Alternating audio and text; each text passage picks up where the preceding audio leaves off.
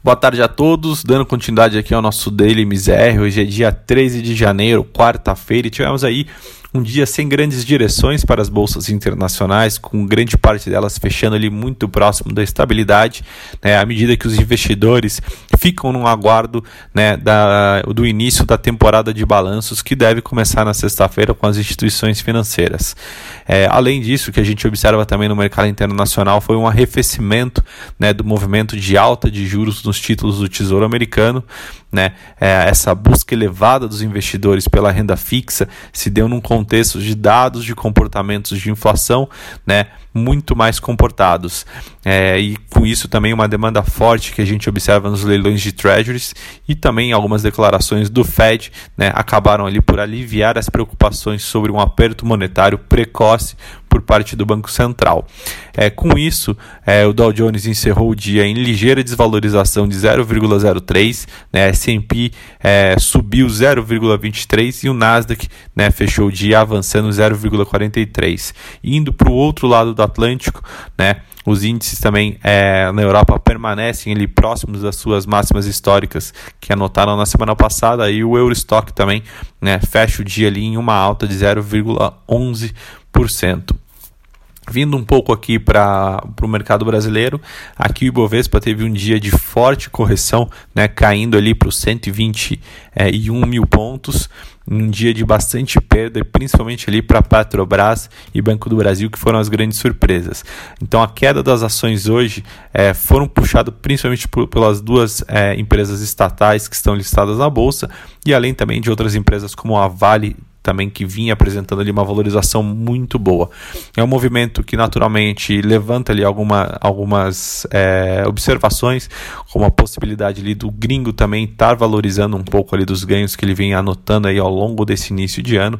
Lembrando que apesar da queda de hoje, é, a bolsa segue ali numa valorização de 2,5% ainda nesse mês de janeiro. Então, realmente, o que a gente observa é um fluxo, é um giro financeiro bastante alto, com giro hoje ali na casa, superando a casa dos 27 bilhões, né, bem acima ali da média diária que a gente observa, observou no ano de 2020. Com isso, o Ibovespa fechou o pregão hoje em uma baixa de 1,67. Como a gente mencionou, é, Banco do Brasil acabou recuando 4,94, né, após ali as informações de que André, André Brandão né, deve deixar ali a presidência do Banco Estatal e naturalmente isso acabe, acabou refletindo negativamente né, nas ações da, do Banco Estatal.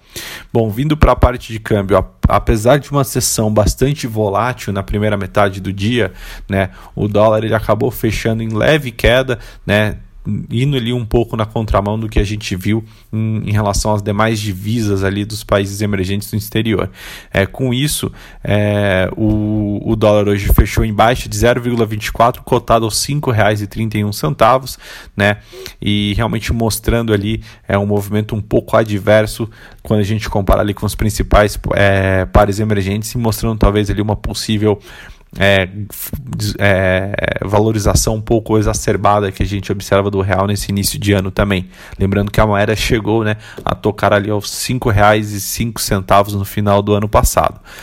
Vindo para a parte de juros, o que a gente observa hoje é um novo né, é, embutimento, uma um mercado de novo colocando o prêmio na curva de juros de uma maneira geral, uma forte alta ao longo de toda a curva, né, principalmente para os vencimentos mais curtos, né, o que vem ali talvez muito em linha com uma antecipação do leilão que a gente deve ter para o Tesouro que acontece amanhã.